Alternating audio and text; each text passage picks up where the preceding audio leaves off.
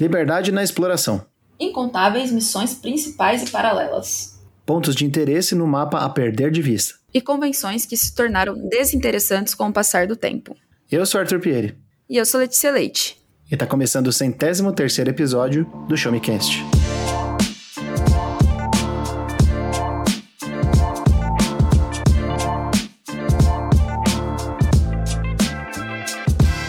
Sejam muito bem-vindos a mais um episódio do Show Me Cast, o seu podcast de informação, tecnologia, joguinhos, filmes, séries, ciência, curiosidades diversas e mundos abertos. Dessa vez eu não vou falar muito mais porque muito mais já significa que são mundos abertos. Você que está escutando aí o nosso episódio no seu feed de podcasts já deve ter visto pelo tema, né, pelo nome do episódio aí, que hoje nós vamos falar sobre eh, imensidão, sobre exaustão desses, desses eh, locais que habitam muitos mundos. Letícia Leite, como você está? Em qual mundo aberto você está? Nossa, Tutu, são tantos mundos abertos, eu ando tanto, tão perdida em mundos abertos. É cada uma que eu me coloco. Mas todos nós nos colocamos, né? né? Eu estou muito bem, apesar disso. E você, meu querido? Eu estou bem. Estou aqui também na companhia do jogabilideiro, Rafael Kina. Olá, prazer em estar aqui hoje com vocês. Para quem não me conhece, eu sou Rafael Quina do Jogabilidade, esse site que é jogabilidade.de, no qual nós fazemos podcasts e lives na Twitch também, no twitch.tv jogabilidade. Falamos muita besteira, mas falamos bastante sobre vários joguinhos lá também. Vivem disso, viver de games. Isso, um sonho. Quem diria? Quem diria? um sonho até hoje, vivendo de games e, sonhando em continuar vivendo de games. Isso. muito bom. É uma, é uma alegria.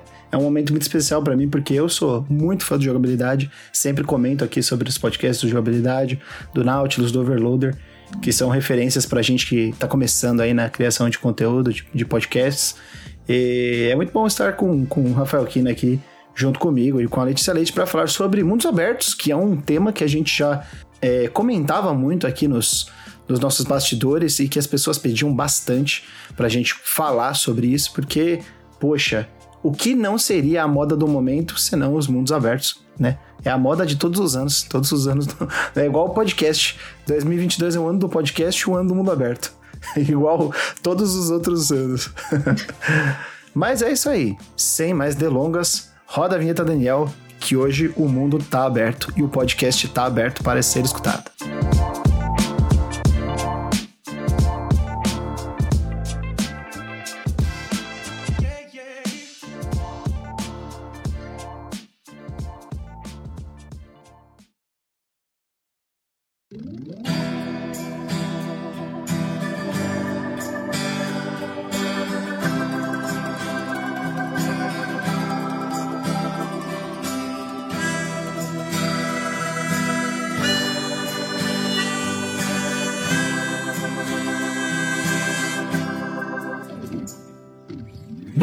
Começar com a primeira pergunta de todas, que eu acho que é a, a, a questão maior e o que a gente precisa definir antes da gente dar largada no nosso assunto, que é o que é esse bendito mundo aberto? O que, o que define o tal do mundo aberto?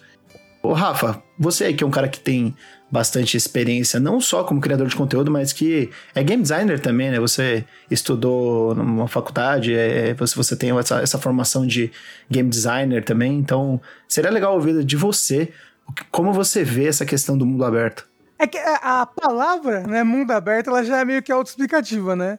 Sim. A, a pessoa que vai jogar um videogame fala assim, videogame é um videogame de mundo aberto. Quer dizer que ele não vai ser que nenhum Mario, né? Que ele vai, não vai ser um jogo de fases, né? Ele vai ser um jogo que vai se expandir para todas as direções, que você vai poder explorar um local aberto. Tanto que é, o open world ele é tido como uma mecânica de jogo, né? Na verdade, é, e não um gênero. Mas é, vários jogos são construídos ao redor dessa mecânica essa mecânica de um jogo aberto, de um jogo de mundo aberto, e aí praticamente virou um gênero, né? Virou um gênero tipo, pô, esse jogo é todo construído ao redor dessa mecânica em que você pode explorar para qualquer direção, né? Logo que você começa o, o, jogo. Então, ele é um jogo de mundo aberto, né? Tanto que o Breath of the Wild expandiu isso daí, diz ele, né? Que ele não é um jogo de open world, ele é um jogo open air, né? Um mundo de ar aberto.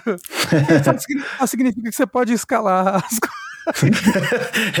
é, é, spoiler, né? Só significa que você escala qualquer montanha e é isso aí. Exato.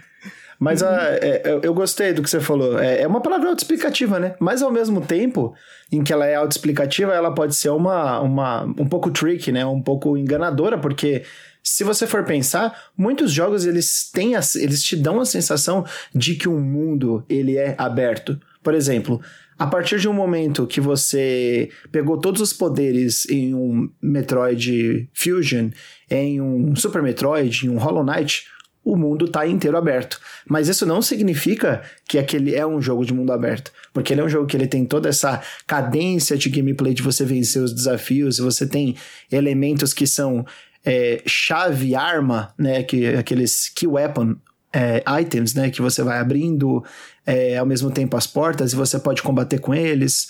Então, são algumas das características de outros gêneros, né, que no final você pode é, descambar para um mundo aberto, que o mundo fica literalmente aberto, mas não, necess não necessariamente a gente está falando aí do, do que a gente conhece atualmente como o mundo aberto, né? É, até, até porque esses jogos, apesar de eles serem bem abertos, eles não têm uma progressão completamente aberta. Eles têm um negócio de, como você falou, você tem que é, pegar um item-chave e ir até um lugar-chave, depois pegar outro. E aí, aí assim você vai abrindo esses mundos que na verdade são bem labirínticos no final das contas, né? Eles Sim. não são abertos para exploração. Tipo, acho que o primeiro exemplo aí que a gente vê de mundo aberto talvez seja o, o primeiro Zeldinha. Sim. Né? Sim. É, Lê, qual foi a sua primeira experiência com mundos abertos aí? Você jogou essas coisas mais antigas? Ou, ou, vamos dizer assim, algum exemplo que flerte com o mundo aberto? Porque eu acho que antigamente a gente não tinha muitos exemplos como hoje em dia, né? É, eu ia fazer exatamente uma pergunta. A gente pode categorizar alguns jogos como semi-abertos? É. No regime? É, semi-aberto, não é linear, tem uma coisa. Área, área aberta é, é, é, é, porque, como eu falei, o, o, Open World ele é mais uma mecânica de jogo do que do que um gênero, né? Ele se torna Sim. um gênero a partir do momento em que aquele jogo é todo baseado ao redor daquela mecânica, daquela mecânica de ser mundo aberto. Mas tem uhum. vários jogos que usam alguns aspectos do mundo aberto, sabe? Alguns sim. aspectos dessa mecânica. Então, acho que sim. Perfeito. E voltando para a pergunta, Tutu, eu acho que o primeiro jogo de mundo aberto que eu tive contato é um GTAzinho. É. O GTA é um, é um jogo de mundo aberto, né? Ele, ele pode ter um mundo não tão grande e não tão reativo, mas a partir do GTA 3, por exemplo, a gente já tem um, o que a gente consideraria de, é, de características de um mundo aberto, né? É, eu acho que até o 1 já, viu? Ele é, ele é bem, bem aberto já, porque, se você considera que, sei lá, o primeiro mundo aberto aí que não era de texto, acho que é o Adventure, sabe? Sim, sim. O, a gente, inclusive, tem um vídeo muito bom no canal do YouTube que o André faz um retrocompatibilidade sobre esse jogo Adventure e apesar é, dele ser esse é o Co Colossal Cave Adventure ou é o Adventure? É o Adventure. O, o, Adventure. Colossal, o Colossal, Cave Adventure é, te, é texto só. É o texto, é, é, o jogo é. da Roberta Williams, né? Esse é. Colossal Cave Adventure. É, aí, só que o Adventure é no Atari e é visual já, apesar de ser, né? tipo, o seu personagem é esse bloco, aí você pega esse outro bloco, aí aqui passa um dragão que também é um bloco. Uhum. Entendeu? Mas, é, mas ele é. Então, se, tipo, se ele já é um mundo aberto, o GTA 1 já com certeza é. Sim. Muitos jogos da época do, do, do GTA 1, do, de antes do GTA 3, eles já flertavam com a ideia do mundo aberto. A gente tem o, o Ocarina of Time, que é um jogo que ele não é um jogo de mundo aberto, mas ele tem áreas bem abertas, né? A Hyrule Field, hum. que você pode andar com a Epona, e você vai fazendo as quests, e aí você tem setores um pouco mais fechados, como é, Long Long Ranch, a, a parte do Zora, né? Você, você vai percebendo que esses, esses, essas partes, essas áreas, elas regiões se conectam, né? Mas você tem uma área maior ali de, de Hyrule Field, assim como isso daí foi, foi levado para frente no, no, no Twilight Princess também, né? Que é, que é bem parecido assim com, com o Ocarina of Time nesse sentido. Mas. Mas é, também teve, é... teve, teve, um avanço, né, na série Zelda em questão de abertura de mundo. Um avanço não, né? Teve um retrocesso e depois um avanço, porque o primeiro é. Zelda ele é bem aberto. né? Em, tanto no mundo dele, na, na exploração e até mesmo na ordem da, das coisas que você pode fazer. Aí no Ocarina já é menos, né? Sim. Aliás, no, no A Link to the Past. é um pouco menos, no Ocarina é menos, aí no Wind Waker ele tem um puta mundo aberto, mas a ordem das coisas é bem estática, né? No, no Twilight Princess ele tem um mundo aberto bem grande, mas meio vazio. Né? Aí, o- aí o Skyward Sword não tem mundo aberto praticamente. É, não tem. E aí tudo isso descambou pra ter o maior e melhor mundo aberto dos videogames aí. Alguns diriam, não sei, não sei quem é essa pessoa que diria isso, mas no É. Breath of the Wild. Não, mas eu, eu, eu gosto bastante dele e, e eu gosto de como o Breath of the Wild ele ao mesmo tempo é a antítese do Skyward Sword, mas ele é uma sequência muito, eu diria, agradabilíssima do A Link Between Worlds, que é um jogo que Uhum, poucas pessoas verdade. falam, mas que é um jogo que fundamentou e, e- e deu uma base interessante pro, pro que é o Breath of the Wild. Se o Breath of the Wild te dá a possibilidade de você usar quatro runas ali com, com, com o seu Chica Slate é, e, e, e você se expressar por meio delas ao longo do jogo inteiro, no A Link Between Worlds você já tinha o empréstimo dos itens, né? E Isso. você podia fazer as, as, as dungeons na segunda parte do jogo em qualquer uma das, das ordens que você quisesse. Isso Isso. é, foi muito mágico quando eu joguei o A Link Between Worlds, já achei muito legal. E no Breath of the Wild isso foi elevado à enésima potência. Assim, a Link Between Worlds é um jogo fantástico, assim, ele é um Sim. jogo dele. Na nota naval do jogabilidade, tem notanaval.com.br, é, esse jogo pra mim estaria num A10. Com É um- certeza. É um, é um jogo perfeito, o Link Between Worlds. Mas você sabe que jogos de mundo aberto, a gente tem exemplos antigos aí muito bons, muito interessantes, nos RPGs. Sim, eu acho que é um gênero que sempre, no, no caso do RPG, principalmente ocidental, flertou muito bem com esse gênero, né? E, e gostou de usar ele é, com, com propósito, não somente de ter um, um, um mundo, mas fazer com que o mundo seja mais vivo, por exemplo. Né? Mas, ó, o, o, não só no ocidental, os- o, primeiro Final Fantasy, ele é open world, Sim. né? Você, inclusive, é jogado naquele mundo e você nem sabe o jeito que você vai fazer. E a mesma coisa pros Dragon Quests. Os três primeiros são jogos super abertos, Uhum. né? Que você, li- li- literalmente, você tem que... Você tem que caçar ali, tipo, meu Deus, o que, que eu tenho que fazer nesse mundo que é extremamente gigante pra época e, e perigoso, né? Aham. Então, tipo, vai na cidade, conversa com alguém, vê pra onde você vai, pra onde você vai explorar. Você pode acabar explorando pra um lado errado, com monstros mais fortes e se ferrar. Uhum. Né? Então, tipo, eles são, eles são jogos já que já tinham esse estilo de mundo aberto que eu, que eu sinto que foi. Que é um estilo. O estilo de mundo aberto demanda muito dinheiro, demanda muito investimento. Então você vai ver que, tipo, RPGs, eles, aca eles acabaram, em algum momento, esses RPGs de grande investimento, perdendo um pouco o open world deles, é, para eles continuarem existindo quase, né? Tipo o Final Fantasy XIII. É um bom exemplo disso. Ele é um jogo super ambicioso, com combate, cutscenes, gráficos muito ambiciosos, Sim. e eu acho que isso vem em detrimento dele ter perdido um mundo aberto, sabe? É, e de uma forma que foi quase difícil de você reparar, né? Beyond Repair, porque é, é complicado. Ao mesmo tempo em que ele poderia ter sido um jogo de fases muito bom, ele acabou não sendo, né? Porque as fases são, são esquecíveis, os personagens não são tão legais, né? Mas acho que não é só uma questão do mundo aberto, é uma questão de muitas outras coisas, da- das, das mecânicas de, de, de jogo, etc. É, mas é, é, é isso. Mundo aberto, como você falou, é uma mecânica e ela é tão central, tão fundamental e primordial que, no fim das contas, para você. Quando você vai criar um jogo, eu imagino que uma das primeiras coisas que você pensa é: mas que tipo de jogo vai ser? Que tipo de gênero vai ser? Vai ser um jogo de fases ou vai ser um jogo de mundo aberto ou algo do tipo? Porque. É, eu acho que muita coisa vai derivar no, no, no, no desenvolvimento do jogo a partir dessa decisão. Se vai ser um jogo de mundo aberto ou se vai ser um jogo de fases, né? Ou se você tem uma coisa que é o meio caminho entre os dois aí, que é o que a Letícia falou do semi-aberto, né? é, Lê, você jogou God of War 2018? Eu comecei.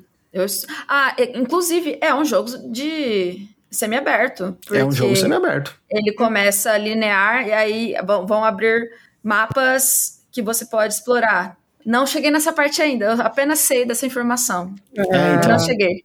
Ele vai, ele, vai, ele vai abrindo, ele vai crescendo, assim, vai te dando mais possibilidade de você viajar pelo mundo e tal. E, e até a, a forma como você atravessa o mundo vai, vai mudando um pouco, né? Você vai ganhando um pouco mais de, de mobilidade pelos teleportes. Mas é um jogo que eu gosto, gosto bastante da, da, da forma como ele, ele abre. Mas tem um jogo de mundo semi-aberto que eu acho muito, muito interessante, porque ele ressignifica a forma como você anda pelo mundo. Esse jogo a gente já, já falou algumas vezes aqui, né? E eu sempre Lá volto para falar dele. Lá vem. É, na verdade, não é o Elden Ring, né? Que eu sempre falo do Elden Ring aqui. E sim o primeiro Dark Souls. Eu acho que ele é um jogo que ele faz. A, que a forma como ele te dá o teleporte, ele é uma forma muito inteligente. Que é. Primeiro você anda e anda pelo mundo. Você não vai teleportar, você vai aprender todos os caminhos. E quando você passar por um desafio muito íngreme na escala da dificuldade e do aprendizado, um chefe muito icônico da série, aí você é agraciado com a bênção do teleporte. Que eu acho que é, é, é bem legal isso daí de você fazer essa escalada e você dar ao jogador, permitir ao jogador, depois de algum tempo, que ele se desloque por esse mundo de uma forma diferente. É, eu sei que o Rafa gosta bastante do, do Dark Souls, eu imagino que ele compartilha da mesma opinião. Assim, o, o Dark Souls 1 é outro jogo A10 aí. Mas é um, um jogo de fato muito bom. E é engraçado porque nele, eu não, eu não diria que ele é um, um jogo de gênero mundo aberto. Sim. Ele é um jogo que tem características de mundo aberto, né? Como a não linearidade, linearidade do progresso do jogo, como você pode enfrentar as coisas em, com ordem e com estratégias diferentes, mas ele em si, ele é bem. Ele lembra mais uma estrutura quase de Metroidvania, no sentido de que são muitos. São. Como é que eu posso dizer? São módulos interconectados, ao invés de ser uma só grande coisa Sim, sim. interconectada, né? E, é, e é- e é bem notório quando você tá jogando que você fala assim: ah, mudou o bioma, né? Esse é um novo ambiente, agora eu já preciso me preparar com novas estratégias. Porque Isso ele, ele é- não tem sutileza, né? Ele é pá, mudou o bioma.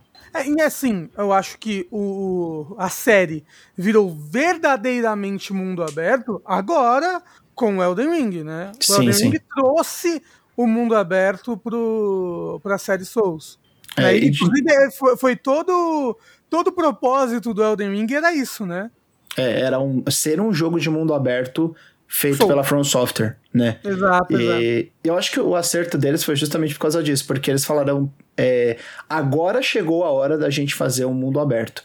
Não foi tipo, ah, mundo aberto tá em voga agora, tá na moda, vamos fazer um mundo aberto aí, e é isso aí. Tipo, chegou o momento que eles queriam fazer um jogo de mundo aberto, eles pararam e tiveram que repensar. é, algumas, a- alguns detalhes do jogo, né? Por exemplo, uma coisa que eu gosto bastante do Elden Ring é você no Dark Souls você conta quantas vezes você tomou lá o seu Estus, né? Porque ele tem uma quantidade de cura limitada e cadenciada.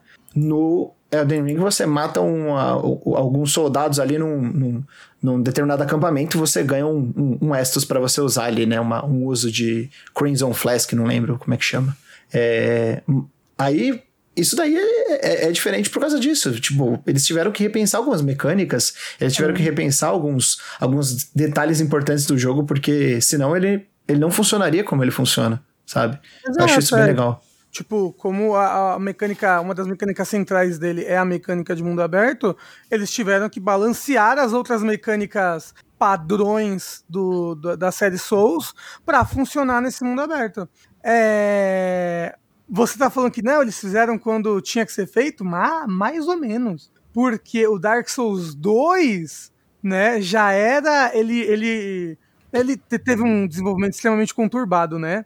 Sim. E ele foi. E ele tava muito sendo baseado ou pensado com o Skyrim em mente. Aham. Então, e- ele tem. Ele tem. Tinha muitas ideias, ele tinha muita coisa. Tanto que as pessoas falam que o Elden Ring é o Dark Souls 2 que deu certo. Sabe? o, o- o- Dark Souls 2, ele praticamente era pra ser um mundo aberto, entre aspas, sabe? Inclusive, acho que se a gente for pensar em mundo aberto. Quem repopularizou os mundos abertos e fez todo mundo querer fazer mundo aberto de novo foi o Skyrim, né? É, o Skyrim é um fenômeno muito curioso, né? É... Você chegou a jogar já, Lê? Skyrim?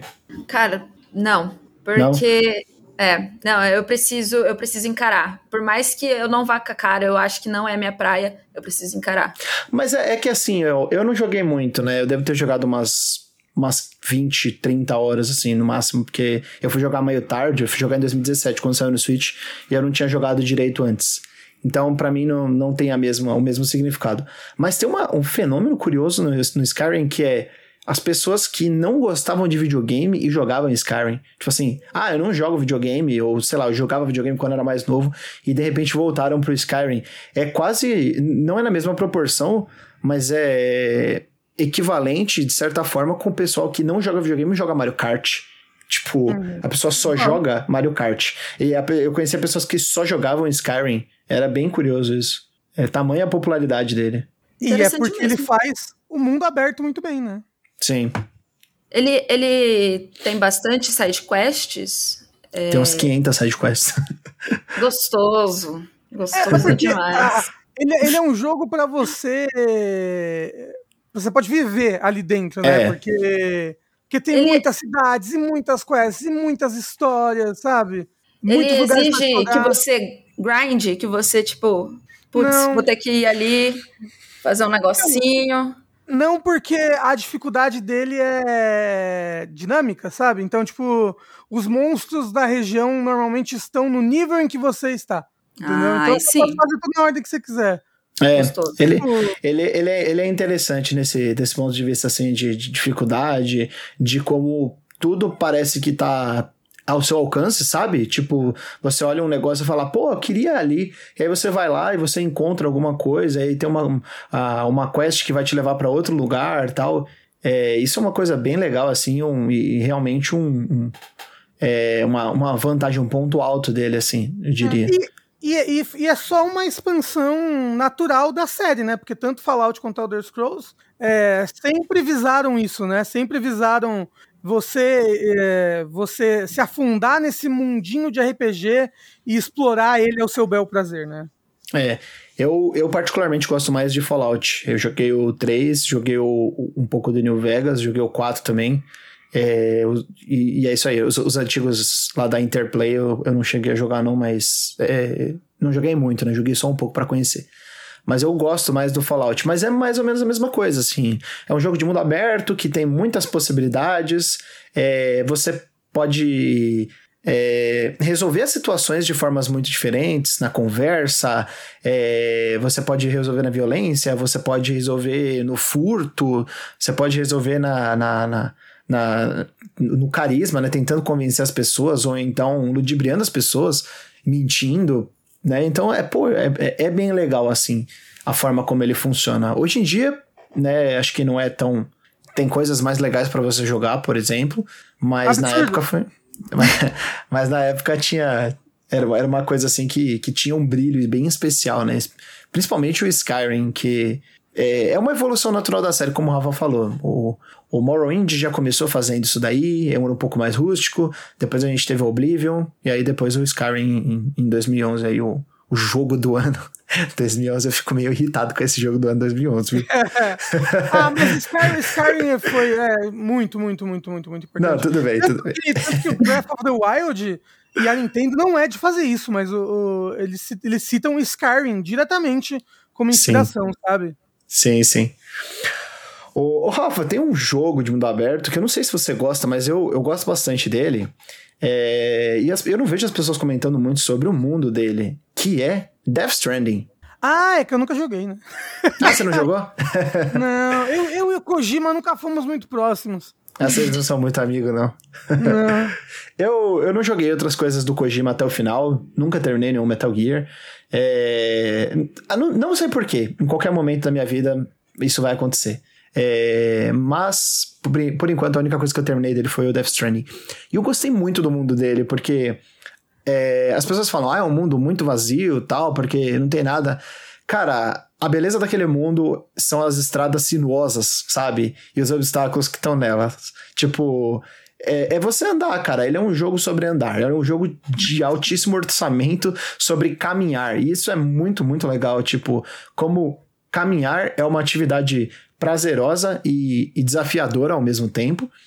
É, como caminhar pode ser um exercício de, de pensamento, ao mesmo tempo em que ele é um exercício de desopilação, de você esquecer do mundo. É, e aí você depois vai adquirindo habilidades e vai desbloqueando novas ferramentas para você poder se locomover e para você transportar cargas. E eu acho isso fascinante. Da mesma forma como o Dark Souls para mim é, deu, deu aquele estalo, tipo, poxa, agora eu posso me teleportar entre as, entre as fogueiras, finalmente. Agora eu, eu, eu ganhei esse presente. No Death Stranding isso acontece duas vezes. Quando você desbloqueia veículos e quando você desbloqueia o, os teleféricos. Cara, é, é, assim, o jogo é completamente é, ressignificado. A, a, forma como você se, se, se movimenta, como você é, atravessa aquele mundo, sabe? O deslocamento é muito importante. É, a escrita é meme, mas o, o, mecanicamente o jogo é, é, é bem confortável também de, de jogar, assim, bem gostoso de jogar. Podia ter é, menos combate. Simulator de logística. É. Eu, eu, eu, diria que o Kojima brilha bastante nesse sentido, viu? Eu acho que o Kojima brilha muito mais em, em videogame do que em narrativa. Mas né? é, ele, ele, ainda não percebeu que ele é um gênio do game design. Só que. O gênio? É o cogênio. Só que né, ele quer ser mais do que só isso, né? É foda quando o cara quer, quando o cara quer ser mais do que ele é, aí fica meio complicado. Né? Não, não, não. Ele, ele, o Kojima é bom, gente. Não, não, não, não taca em pedras. Ele é, é profundo. Nota, nota naval, vamos fazer nota naval aí, Death Stranding. Ó, oh, Death Stranding com certeza seria um, um, um, um jogo que é. O interessante é o, é o A, né? Do Não, AJ. o interessante é o número. Ah, é o número? Ele, ele seria um jogo 10. Aí o, o, o outro eu já não, já não posso falar, porque, é. né? porque não, é extremamente vai, ó, interessante. De A, de A a F, sendo A perfeito de bom e F horrível. Quanto ele uhum. seria? Ah, eu acho que um B, B10. Não, é. vai, um D. não, não, não, acho, acho ele legitimamente um, um dos melhores jogos da última geração. Mas, ó, mas, é mas, ele, ele, mas, ele, tem as partes de arma que é muito ruim. A parte, a parte de arma eu, eu, eu, eu, Ela não é horrível, ela só poderia. Não ela existiu. poderia não existir. Se ela não existisse, ela não ia fazer tanta diferença. Mas é. Então, então C10. Pronto, C10. C10, C10, C10 tá bom. C10. é um C10. C10. é... Olê, você não jogou o, o, o Death Stranding, né? Do Kojima. Não, tá na fila. Tá na ele fila. É profundo, ele parece ser reflexivo, como você falou. Quero, o momento não. que eu quero pensar, eu dou play. Não, mas ele, é um negócio, ele quer ser reflexivo, não quer dizer que ele seja, é, entendeu? É. Ele, ele, não, ele, não, ele não é uma coisa tipo assim, Nier Automata, que você para é. e fala: Eita, caramba, hein? Videogames, caramba, filosofia. Robôs. robôs. Robôs também são seres humanos. seres humanos também são seres humanos. É. mas, mas, mas Lê, qual, qual é tipo o seu jogo de mundo aberto favorito, assim, você saberia? Véi, ultimamente eu estou tendo apenas experiências medianas. Por quê? Mas também não. Eu, eu, eu implorei para ter experiências uhum. medianas, porque eu só encarei ultimamente Far Cry. É, é o 6, depois o 5. E, e, é isso, era sobre isso que a gente precisa chegar, né? Quando eles se, começaram a se tornar repetitivos. É, vocês acreditam que foi Far Cry que deu a turbinada no, na repetição? Porque, pelo amor de Deus, as missões, as side quests são todas iguais. Não é possível. Então, eu acho que não o Far Cry em si, mas a empresa que faz o Far Cry, né? Grande. É, porque, é porque aquele negócio, né?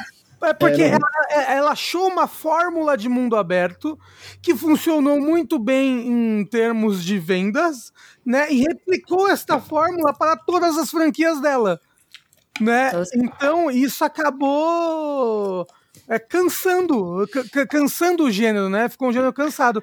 E, e é um gênero que ganhou um ar fresco Lá vou eu de novo. Eu diria por causa de Breath of the Wild e outros aí que pegaram esse gênero que estava cansado, estava sendo macetado com as mesmas ideias, os mesmos jogos muito parecidos, né? Mapas gigantes, é, mapas desnecessariamente gigantes, mapas que eram vazios, né? Gigantes só por serem gigantes, só para só pra, só pra você botar de bullet point na capa do seu jogo. É, só que com coisas muito repetitivas para fazer, cheio de pontinhos no mapa. Se você não explora, você abre o mapa Aí vai, vou no ponto A, aí vai no ponto A. Aí abre o mapa, vou no ponto B. Entendeu? Ah, vou abrir essa torre aqui que vai abrir essa parte do mapa, aí vai abrir um milhão de coisas repetitivas para eu fazer, aí eu vou fazer tudo aquilo ali. E aí, é, essa fórmula acaba cansando. Mas tanto que, que eu acho que o Breath of the Wild deu uma revigorada nisso, que de, dessa própria empresa aí, que eu não sei o nome direito, na verdade, não lembro, um nome francês, eu acho, é... Dessa própria empresa veio. É a Guillemot Enterprises. Isso, Guillemot Enterprises. veio depois um jogo que entrou no Game Pass agora, inclusive, então você tem Game Pass pode jogar, que é o Immortals Phoenix Rise, que é. Porra, vamos pegar essa engine de Assassin's Creed que a gente tem aqui, vamos construir em cima dela o nosso Breath of the Wild. E apesar dele ser bem menos livre, bem mais preso do que o Breath of the Wild, ele é um jogo muito melhor de mundo aberto do que os outros jogos da companhia. Obviamente, tudo aqui é subjetivo, né, gente? Não, não, mas é, eu concordo. É, assim, apesar de eu gostar desse jogo, não, eu não amo, assim, mas eu acho ele um jogo legal. É, eu acho que ele é, ele é o culpado. Ele é o culpado pelo, pelo problema que a Ubisoft sofre hoje em dia, né? Que ela, e que ela perpetua, que é Far Cry 3. Ah, eu acho, sim, sim. Eu acho que foi ele, porque o pessoal fala muito de, ah, é o mundo aberto do Assassin's Creed. Mas não é só o mundo aberto, porque o, o Assassin's Creed ele trouxe muitas, muito, muito essa questão do mundo aberto, mas o Far Cry 3 ele trouxe uma coisa que me incomoda ainda mais, mas que não tem muito a ver com o mundo aberto, que é o vilão vilanesco, o vilão mal. Todo oh. Far Cry tem que ter um, um vilão que é maluco, completamente não, é ensandecido. É o vilão vilanesco maluco mal da cabeça. É, é o vilão que precisa de terapia. Todos eles é, são muito doidinhos. Ai, como eles são doidinhos. Como? Não, so crazy. Ser, ser doido. Ser doido tá na moda, né? Cara, você acha é... que. De, de, quando é o Far Cry 3? O Far Cry 3 é de 2010? Você acha que ele teve uma influência aí de, de outros vilões do cinema ou não? O, o, é Vaz, né? O nome do vilão? É Vaz? Não, é, é Vaz. O Far Cry 3 de 2012. Eu, eu, eu, eu puxei um pouco mais pra trás. É 2012. Far Cry 3 de 2012, não. Eu acabei não de é ver aqui. eu pensei que era mais antigo, viu? Nossa, pra mim o Far Cry 3 é de 2008, assim. Caralho, é de 2012 mesmo. Meu Deus. Nossa. E é do final de 2012. É porque Curioso, já teve Far Cry 4, 5, 6, fora os milhares de spin-offs nesse. Não, então, depois do 3 teve o Blood Dragon, depois teve o 4, Primal 5 e New Dawn 6. Exato. Caralho, seja, é... teve, entre o Far Cry, teve Far Cry 3, aí mais. Então, 1, 2, 3, 4, 5, 6, 7 Far Cry. Até... É, são 6 jogos depois dele. É, não, contando, contando com 3, com contando com, com 3 são 7 jogos. Todos muito parecidos. Todos muito parecidos, todos com os mesmos tropos, mesma ideia de mundo aberto. Que é assim, qual é a ideia do mundo aberto, né? Para quem não entendeu. É assim, você vai lá, você desbloqueia uma torre, que é um local alto, você vai interagir com isso daí, provavelmente isso daí vai estar escondido ou vai estar protegido atrás de um acampamento ou algo do tipo. Venceu esse acampamento e liberou a torre, todos os pontos de interesse do mapa, exceto algumas coisinhas ali extras, uns. Sei lá, vamos colocar assim, uns easter eggs vão ser revelados por meio do, desse, de, dessa, dessa torre, dessa rádio, né? Esse tipo de coisa. E isso daí faz com que o jogo seja muito automático, né? Ele não é, não, não daria nem pra dizer que é um jogo mecânico, mas é um jogo automático, né? Você vai fazer tudo que tá ali naqueles, naqueles bullet points. As missões são muito parecidas, sempre essas missões de vai lá, mata alguém, vai lá, pega um negócio, traz para outro. É, fat quests, né, que a gente chama. Então, não tem uma, uma, uma, profundidade tão grande, né? Eu acho que o, o, um jogo que tem um, um, um, detalhe nas missões que é bem interessante é um jogo que o Rafa não jogou, que ele tá devendo a aposta aí. Que eu é... joguei, eu joguei o suficiente. Você jogou o suficiente? joguei. Red Dead Redemption 2. Que eu ah. não sou um ah! grande fã, não sou um fã maluco desse jogo, mas eu acho que o mundo dele é muito interessante. Sim, como eu assisti, funciona. eu não joguei. Eu não joguei, de fato. Eu estava ao lado de uma pessoa que, que, que encarou, assim, muitas horas. De, assim, todo dia eu voltava, eu tava assim, ainda, você ainda tá nesse jogo? Mas é, toda vez que eu sentava do lado para assistir, muito interessante, história legal, side quests é, diferentes, é, ca- cada hora você tem que fazer uma coisa diferente, tipo, bem muito ao Olha, contrário do que eu tava vivendo no Far Cry. Eu diria que as sidequests são melhores do que a história principal. Porque a história principal ela é bem escrita, só que ela tem um gesso inerente da série que é meio zoado. Tipo, ah, os Se jogos toda hora falando assim, eles. nossa, o Arthur ainda não morreu. eu Não, mas o, o problema nem é isso. O problema é que, tipo, você tem que fazer exatamente o que reza a cartilha. Você não pode viver a sua história dentro da missão principal. Parece que o, o Red Dead ele tem dois jogos. Ele é o jogo dentro da missão principal e o jogo do mundo aberto. O jogo do mundo aberto é incrível. É extremamente reativo, é extremamente denso o mundo. É um mundo muito crível, é um mundo lindo. É um mundo onde a, o testículo do cavalo cresce, cresce com o calor. É muito escroto isso, né? Vai tomar no cu. encolhe no frio. Encolhe Encolhe no frio. que mundo a gente tá vivendo, né, cara? Mas enfim, é... Red Dead 2 é um jogo que. um jogo de mundo aberto que, pra mim, ele, ele avança o... a discussão do mundo aberto bem. Entendeu? Ele, ele manda bem nesse, nesse sentido. É... Já o Witcher 3, que é um jogo que as pessoas elogiam bastante, eu não vejo essa beleza toda no mundo aberto. Quer dizer, ele é um mundo aberto até que bonito e tal, mas eu vejo mais a, a, a mão bem feita funcionando eu, e, os, e os tentáculos do game designer no- nas quests do que é no mundo aberto. É, é aí que tá. Eu, eu sinto que o Witcher 3. e eu, e eu, e eu joguei bastante, eu não cheguei a zerar, mas eu tinha tem ainda as, dezenas- as dezenas de horas nele. É, ele não é um bom jogo de mundo aberto. Mas ele tem um mundo muito interessante e a mecânica dele de mundo aberto serve bem pra te botar naquele mundinho do bruxeiro, sabe? Porque ele é um jogo que ele não é guiado pelo mundo aberto dele. Você você não vai tipo, ah, eu vou explorar aqui, depois eu vou explorar lá, depois eu vou explorar lá. Não, você vai sendo jogado de história em história. Parece que você tá acompanhando um seriado ali, né? Com histórias muito boas. Então, tipo, você vai numa vila, aí lá você pega três quests que vão te levar para outros lugares. Sabe? É. Ele, é um, ele é um jogo extremamente guiado pela narrativa e pelas histórias dele. Que eu acho que é o, o grande ponto forte dele.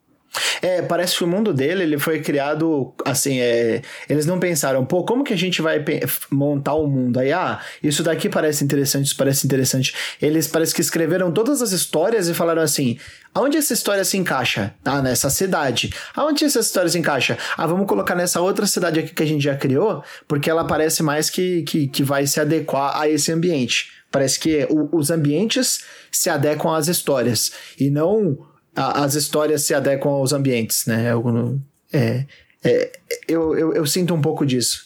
Eu, eu, eu gosto dele como um jogo também, como um RPG, como um Sim. jogo bem de, de escrita densa e interessante, e o world building, né? Exato. Mas, mas de mundo aberto também não, eu não gosto, porque apesar dele ser bonito, né? Pô, se você meter ele num computador aí, num, num play, num, não sai uma Num- Nintendo Switch, né? se você colocar ele no Nintendo Switch, você vai jogar ele, né? Vai, vai jogar.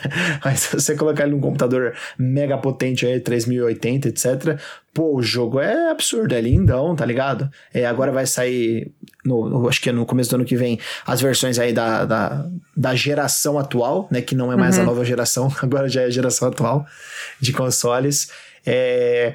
Mas eu não acho que ele é um jogo que te guia pelo mundo, ao contrário do Skyrim ou o Uhum. Breath of the Wild, né? Que você olha e fala, puta que pariu, o que, que são aquelas duas montanhas uma do lado da outra? Preciso ir automaticamente e imediatamente pra lá, porque aquilo lá parece ser muito interessante. E aí você chega lá e tem mais um milhão de coisas pra você fazer atrás da montanha, porque a montanha tava escondendo o resto do mundo.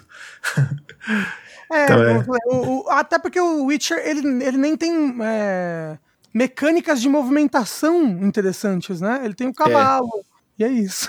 É, tem o cavalo e tem o Geralt que mal pula direito, né? Não sabe nem pular. Exato, é. Porque é aquilo ali, né, como eu falei, acho que o mundo está, está em função da história que ele está contando, e não o contrário. Você sabe o que eu penso do, do, do The Witcher? É, eu penso que ele é um jogo que ele funcionaria se ele tivesse sido, claro que dentro das limitações, feito nos anos 90.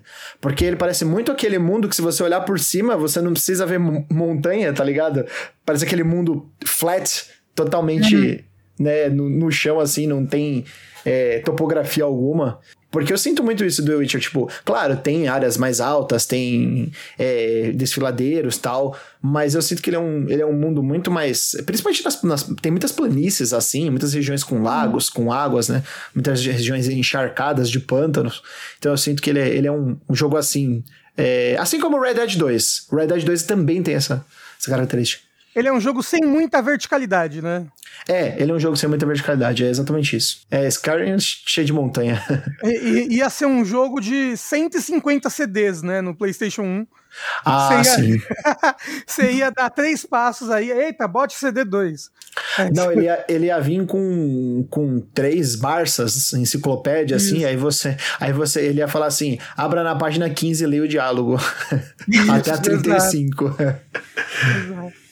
É, mas ele é um jogo de, de, de mundo aberto que é competente no, no, no, no, quesito do mundo aberto apenas, e não necessariamente ele se fez tão maravilhoso e, e, e, e amado pelas pessoas, né?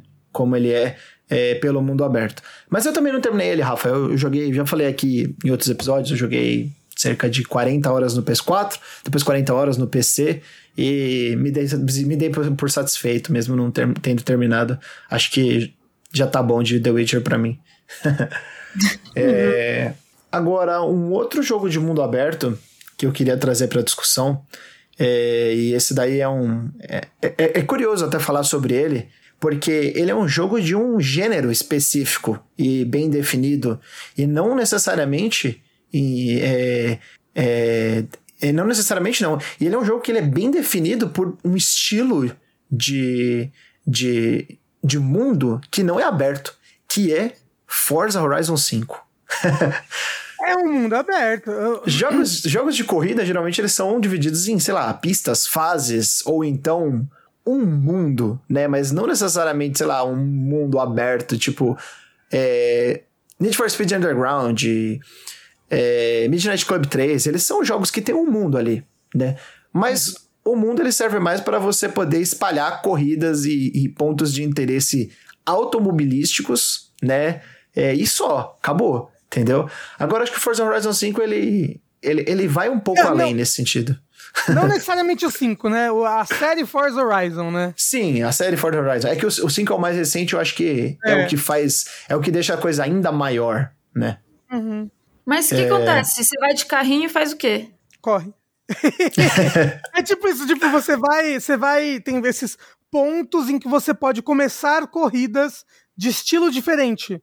Aí você começa a corrida e a corrida ainda se passa ali na, naquele mundo que você tá, né, no mesmo mundo aberto, mas agora ela é delimitada. Você tem que passar pelos locais certos, as pistas são fechadas da maneira certa para ser um, um circuito ou para ser uma pista de começo, meio e fim. Né? É. Ah, perfeito. Um outro jogo de corrida de mundo aberto é o Burnout Paradise, né? Sim, sim. O, uma coisa, eu não lembro se no Burnout Paradise tinha isso, eu joguei pouco ele, mas o, o Forza Horizon é, 4, 5, né, que foram os que eu joguei, no, talvez os outros também faziam isso já. É, isso é uma característica que é muito interessante, que você chega na corrida e não necessariamente você tem uma cutscene. Tipo, você tá correndo, aí alguém te liga, e aí de repente começou uma corrida e você, tipo, tá trafegando na cidade, aí pá, virou uma corrida.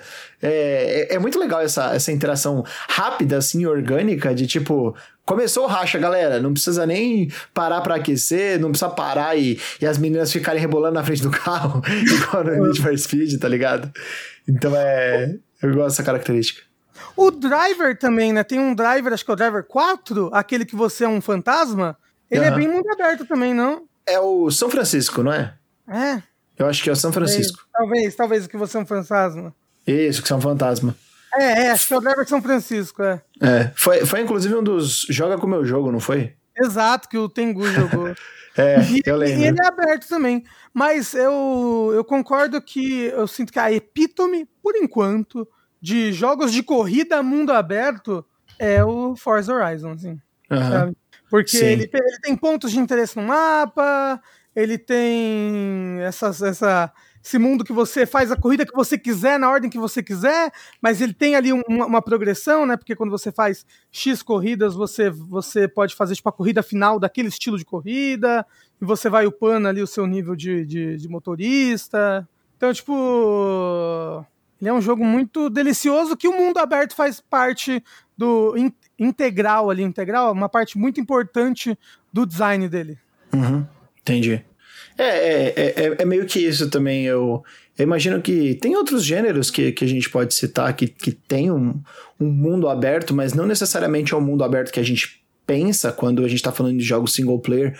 Por exemplo, os MMORPGs, eles têm um mundo aberto, né? Ele é um mundão aberto, às vezes até conectado por servidores que as pessoas entram lá para fazer as, as quests, né? Mas eu sinto que o, o, os, os MMORPGs, eles têm um mundo que ele, ele tem um significado um pouco diferente. Pelo menos dos jogos que eu joguei, né? É, Ragnarok, do Final Fantasy XIV, do, do World of Warcraft, que é... O mundo aberto, ele tem as suas, as suas, é, os seus pontos altos, mas geralmente são nas dungeons que você vai fazer as melhores partes do jogo. Não é no, no, no mundo aberto por si só, né? Principalmente no Final Fantasy XIV e no, no, e no, no WoW, né? Você é, tem... tipo, tipo no, no Final Fantasy XIV, o mundo aberto tá, tá ali só para ser um, um, local, né? Tipo. É um hub, um, né? É, é, um local onde as coisas vão acontecer, um hub. Porque ele não é um jogo guiado pela exploração, ele é um jogo guiado pelas quests, né? Tipo, você tem, você tem a todo momento um objetivo no mapa, um pontinho te falando para onde você tem que ir. Né? E eu, eu sinto que o Ragnarok, antigamente, eu não sei como é que é hoje em dia, ele era muito assim também. Ele era diferente disso, né? Porque ele não tinha nada que te guiasse para o que você tem que fazer no jogo, né? Você que tinha que, ai, vai explorando aí, vai upando aí. Seu único objetivo no jogo é upar, e aí você que tinha que conversar com as pessoas, é, socializar e explorando, falando, tipo, nossa, de nível tal até nível tal, para onde que eu vou nesse mundo? O que, que eu tenho que fazer? Né? Porque você não tinha ninguém te falando o que, que você tinha que fazer. Então eles Sim. eram jogos que tinham mais exploração envolvida. Que é algo que meio que se perdeu no, no MMO, porque eram, eram, eram coisas meio obtusas, e como eu falei, que exigiam que você usasse skills sociais aí, né? Exigia é. que você conversasse com pessoas assim, o que, que eu faço agora? Sabe? E às vezes a gente não quer conversar quando joga videogame. Só quer jogar só. É, o Ragnarok era bem social nesse sentido, de tipo, ah, agora, pô, pra você fazer, pra você capturar um Baphomet Júnior, pô, você tem que fazer tal coisa, aí você pega tal arma, porque senão você não vai conseguir destruir. Falava, pô, às vezes eu ficava pensando quando era mais novo, como é que a pessoa sabe, né? Tanta coisa. É porque, tipo, ia conversando com outras pessoas que iam descobrindo sozinhas, hum. né? É, tipo, formou-se uma comunidade, uma sociedade com fóruns e pessoas que discutiam e iam, iam, iam explorando esse mundo e descobrindo as coisas juntos. Sim, sim. O, um outro jogo que não era de, de, de mundo aberto exatamente, mas ele tinha uma, uma pegada assim que, vamos dizer, você vai explorando um local e era online bem forte, é o Rabotel, né? ele tinha, era, ele, era, ele tinha essa, essa pegada de você explorando os, os, locais e cada vez eram locais diferentes, porque ah, é um quarto de uma pessoa, é um salão de uma outra de um outro lugar que você vai. Então é, era, Mas era é, engraçado. É, é um jogo completamente social, era o, era o Second Life, né? Porque ele não. Ele era um jogo sem propósito. O único propósito dele era ser um. Era ser uma sala de bate-papo, né? Era uma sala de bate-papo. Era, era engraçado. Alguns diriam que quase não é um jogo, né? É, é bem por aí mesmo. Outra coisa que eu queria perguntar para vocês é como vocês veem a diferença entre mundo aberto e sandbox? Porque eu acho que essas duas expressões elas acabam sendo usadas às vezes uma no lugar da outra, né, de forma é, intercambiável, mas eu não acho que é exatamente a mesma coisa, sabe? Tipo, o que o Minecraft é e o que o Red Dead Redemption 2 é eles são coisas diferentes. Um é um tipo de jogo, o outro é outro tipo de jogo, sabe? Então, é, qual que é a, a ideia de vocês em torno desses termos aí de sandbox e, e, e mundo aberto? Então, o sandbox, como o nome diz, é uma caixa de areia. Sabe, sabe a criança que vai pra caixa de areia? Tem, esse é muito estadunidense, né? Tem aquela caixa de areia fechada aqui. Aqui a gente costuma brincar em alguma casa que esteja construindo. Na praia. É, aí, tem, tem, aí tem um cocô de gato que você vai brincando, mordendo, comendo, hum, delícia. Já vem crocantezinho já da areia. Mas é porque é, são videogames ou partes de videogames em que você não tem um objetivo em específico.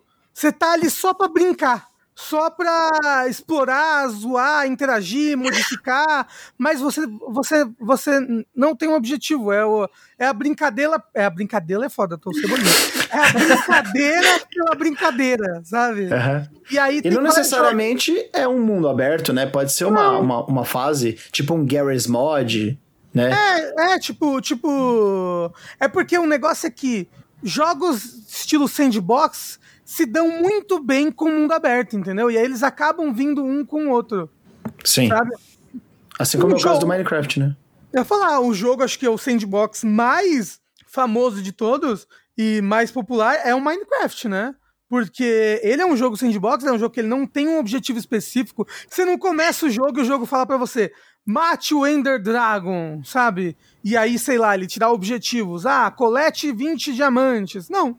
Ele te joga no mundo e você faz o que você quiser. Vai construir uma casinha, vai construir uma fazenda, vai procurar um lugar, um lugar legal para explorar, para minerar. Ah, vou construir um trilho aqui. É, é, um jogo, é um jogo que você tá ali brincando por brincar, sem ter um objetivo em específico dentro dele. Só que ele também é o quê? Open world, porque é um conceito que dá muito bem com o sandbox. Né? É um jogo que ele é completamente aberto para você se deslocar aí para qualquer direção e ele vai, inclusive, né, proceduralmente gerando qualquer direção que você vá se deslocando, né, pelo mundo. E, e isso funciona muito bem nessa brincadeira aí dele. As pessoas às vezes, falam de mapa do Minecraft. Existe um, um, tamanho de mapa? Ele é definido? Ele, ele teoricamente ele é infinito, mas a partir de tantos, sei lá, mil quilômetros que você anda para uma direção, ele começa a desgringolar na, nas, nas definições. Procedura, proceduralidade, né? É, porque assim, ele, ele vai gerando o mundo, certo? Mas Sim. tudo aquilo que ele gerou já tá gerado para sempre. Tipo, não muda, né? Tipo, se eu voltar, as coisas que eu deixei para trás ainda vão estar tá lá. Perfeito. Então quer dizer que você quer dizer que cada vez mais ele tá, ele tá consumindo HD, memória RAM, sabe? É, e ele, ele tá, tipo, gerando lá no algoritmo dele. Então chega um momento que é um momento muito longe. Tem que, tem, tipo, você tem que forçar praticamente o jogo para ele Sim. começar a desgringolar na, na, na geração dele procedural. Entendi, então, entendi. Fal falando só rapidinho, em infinitude de jogos, vocês já jogaram No, no Man's Sky? Ele tá aí, é um jogo de universo aberto, né? É mais do que um e, mundo aberto. E é realmente joguei... infinito? Definiria que é infinito? Ele é infinito, sim. Ele é infinito? Eu, eu, acredito, eu acredito que, tipo, Ui. ele não é talvez infinito. Ele, talvez ele, ele é caia é... na, na, na questão do Minecraft, que é uma hora talvez você vai ter tanta coisa que você não consegue carregar, não consegue armazenar, né? Mas assim, é, ele é infinito dentro do, do viável humano. Ex existe a expressão universo observável, né? Que a gente então, fala. É porque, é porque o, o, Se eu não me engano, todos os mundos do Minecraft já foram gerados. Tipo, tipo, o jogo não vai gerando mundos conforme você vai jogando. Eles já foram gerados. E são. Deixa eu até abrir o wiki dele, pera. Ah, essa eu não sabia, não. Eu achei que eles iam sendo gerados. Não, Passo ó, mal. Não, o jogo tem 18 quintilhões de planetas. Ai, passo mal demais. Não. É, é um com 18 zeros do lado. Tipo, ou seja, ele é praticamente infinito. Mas Sim. eu acho que todos esses planetas já foram gerados. E aí você vai jogando. E ele é a epítome do sandbox ali, né? Tipo, ele é um jogo que você tá ali com. Ah, o meu objetivo é chegar no centro do universo. Mas não é, porque quando você chega no centro do universo você começa de novo, né? Então, tipo, o seu objetivo é só ir explorando esse mundo, e fazendo a sua base, e descobrindo a, a linguagem dos alienígenas, e encontrando novos animais, e catalogando as coisas, e fazendo sua nave, blá blá blá blá blá. Mas é um jogo para você brincar, brincar por brincar, sabe? Sem um é. objetivo específico. Zoar. Quando Zoar, eu joguei, quando eu joguei ele no lançamento, é, claro, faltava muita coisa, a promessa era meio vazia das coisas assim. Mas ele era legal, era, era interessante, assim. Era meio que Minecraft, tipo, no espaço. Pega os itens, as, a, coleta recursos, leva para sua nave, melhora uma coisa, vai para outro lugar, aprende a linguagem daquele planeta, se comunica tal. É, era meio que isso, sabe? Tipo, era. Na verdade, a minha, a minha expectativa é que ele seria uma continuação do que do que foi, né, e, e, e do que é, começou do, do, do, do, chute inicial do Spore, né, que era um jogo que eu gostava muito quando era mais novo. Spore é, é um jogo bem, bem legal. É. Mas, na verdade, ele era um pouco diferente do que eu imaginava. Só que eu não cheguei a jogar as atualizações, não. Então eu não, eu não sei exatamente para que, que direção que ele vai aí em questão de, de universo aberto. é, ele, ele, ele praticamente cumpriu tudo que ele havia prometido, sabe? É, em questão de, tipo, poder montar sua própria base de várias maneiras, ter mais interação com as diferentes raças da galáxia, ter mais luta no espaço com as suas navinhas, Tipo, ele botou multiplayer, né? Então, tipo, ele, ele cumpriu o que, o, que ele, o que ele disse que ia cumprir. E eu acho que é por isso que hoje em dia ele é um jogo que as pessoas gostam, sabe? Porque ele realmente saiu um jogo muito cru que depois ficou muito melhor com as implementações que eles fizeram ao decorrer dos anos, né? Porque, Sim. tipo, até hoje em dia ele tá tendo. Ele tá tendo. É, ele, ele, ele tá tendo atualização em 2022, ele tá na 3.97, sabe? O No Man's Sky. Então ele Ainda bem que ele, que ele foi um jogo que se redimiu com o passar do Exato, tempo. é. Que, ah, não, não, não vou falar sobre o que não se redimiu ainda, né? É, não, não só chutar cachorro morto, tá? ai, ai.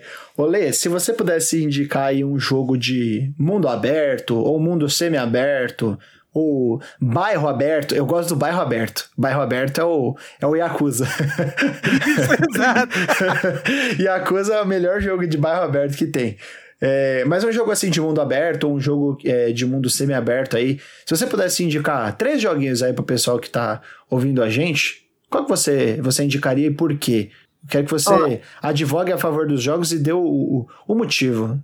Ó, vou indicar um. Um. Ok, ok.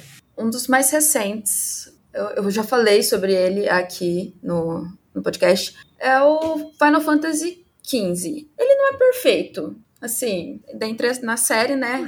Tem muita coisa boa. Ele está ali flutuando ao redor é. dos melhores. Inclusive, ele, não... ele, é muito uma resposta ao Final Fantasy XIII, né?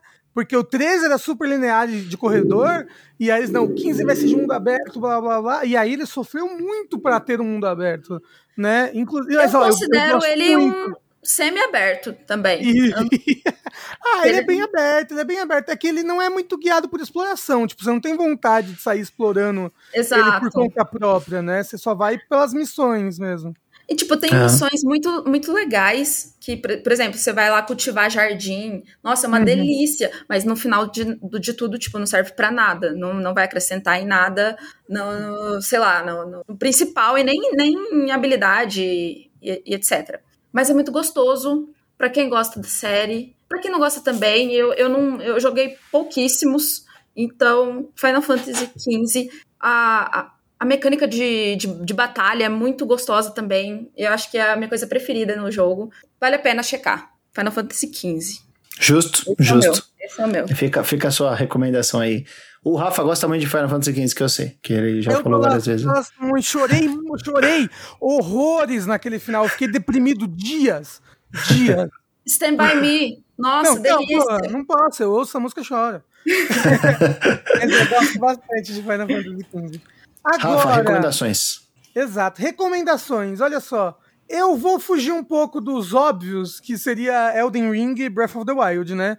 Eu imagino que quem se interessa por por mundo aberto já foi jogar esses jogos. Mas é o meu jogo, um dos meus jogos favoritos da vida, que é um jogo que eu chamo de jogos que eu faria tatuagem. Que eu faria uma tatuagem de jogo, eu não sei qual seria uma boa tatuagem, mas eu faria. E que é um jogo meio sandbox, meio mundo aberto, é o Terraria. Justo. Terraria, que é um jogo assim, simplificando, sendo até errado na minha fala, mas é um Minecraft 2D. Minecraft 2D, exato.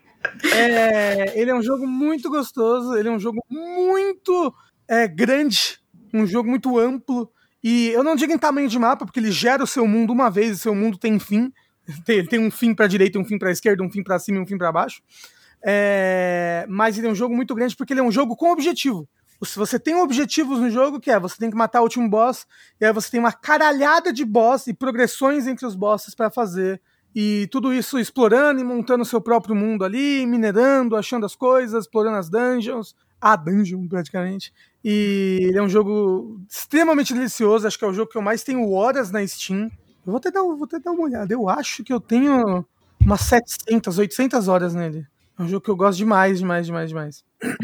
Agora, um outro jogo de mundo aberto, eu gosto muito de jogos de super-heróis de mundo aberto, sabe? Que é um gênero que, que ele floresceu muito uma época, né? Eh, Jogos de super-heróis de mundo aberto. A gente teve Prototype, Infamous. Eu gosto muito do Infamous, ele é um jogo muito difícil de você jogar hoje em dia, porque o Infamous 3, ele é de Play 4, e só que ele não é meu favorito, meu favorito é o 2. É, e o Infamous 1 e 2, eles estão presos no Play 3. Mas, quem não tem lebre caça com gato, então eu diria o Homem-Aranha. O Justo. da Insomniac recente, um bom jogo de mundo aberto. Gostoso demais. E você tá no Homem-Aranha. Homem-Aranha, muito gostoso. É aquele jogo que, assim, ele não tem absolutamente nada de muito especial, mas ele faz o feijão muito- com arroz de muito novo, muito bem. eu diria. É, ele faz tudo muito bem. Então, Exato. maravilha. Muito Exato. maravilha. Ótima recomendação. Ótima recomendação. Vou ter, que, vou ter que pensar minha segunda recomendação. A minha primeira é um jogo que eu já falei aqui, lá no passado. É um jogo mais antigo. E que é baseado em GTA, que é um jogo de mundo aberto, né? Mas que ele tem coisas muito interessantes, porque as regiões do mapa, elas são divididas é, em facções diferentes. E você tem que ir lá e tomar essas regiões para você. Que é o poderoso chefão, The Godfather. Ah, Esse jogo é brabo. Esse, por muito tempo foi o meu jogo favorito da vida. Gostava muito desse jogo quando era mais novo. É, você tem que ir- ir conquistar os territórios batendo nos comerciantes. uma coisa muito, muito legal. É uma, uma- uma ótima, uma ótima forma de, de mostrar como você é um valentão. É, o Bully, é bullying total. Mas é, é legal. outro jogo de mundo aberto muito bom também, né? É Demais. muito bom. A Rockstar, Ele é é, um jogo- gosto demais. E, pelo amor de Deus, a gente não pode encerrar sem eu falar do, de um dos meus jogos favoritos da vida, que vai ganhar um 2 agora, que é um jogo de mundo aberto, Dragon's, Dragon's Dogma. Dogma. Porra, gosto demais de Dragon's Dogma, um excelente jogo, fica aí. E tem Não joguei. tudo, Switch, Playstation, Xbox, PC. Eu tá? não joguei ainda, Rafa. Ah, pô, joga, joga, é Tô- muito bom Dragon's Dogma, muito bom, joguem, Tô, todos. tô com essa pendência aí, tô com essa pendência. E o outro jogo que eu vou deixar de recomendação aqui, que ele é um jogo que ele não se destaca pelo mundo aberto exatamente dele, mas ele tem um, um- design de mundo aberto, assim, com, com algumas cidades e tal. É, e é um RPG japonês. E esse daqui é, não, mas é, mas é lindo demais. Dragon Quest 11.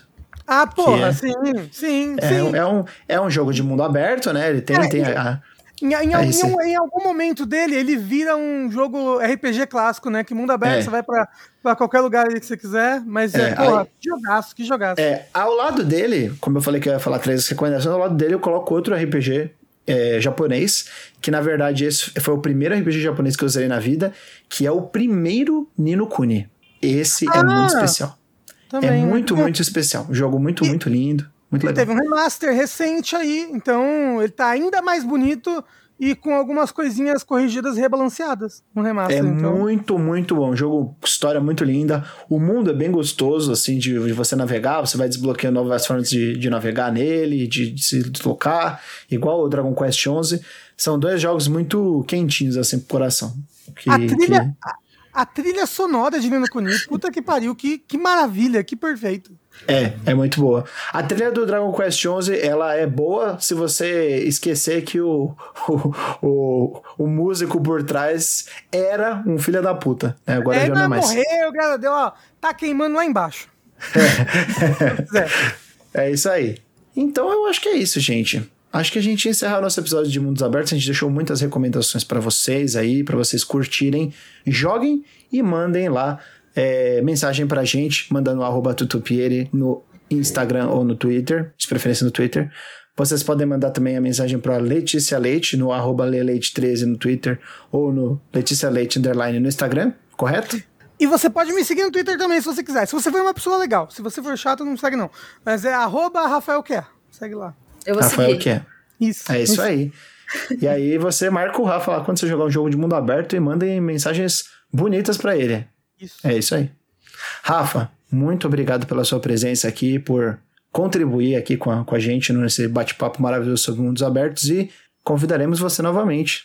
Sim. muito obrigado. Obrigado. Foi muito gostoso aqui conversar e participar. Lê, mais uma vez, muito obrigado. E espero que você não se perca nesse mundo aberto aí de meu Deus. Vixe, vixe, já era, Tutu, mas obrigada. Eu que agradeço. Sempre é muito bom estar aqui. Tô perdida já. Preciso do Perdido GPS. No mundo aberto das drogas.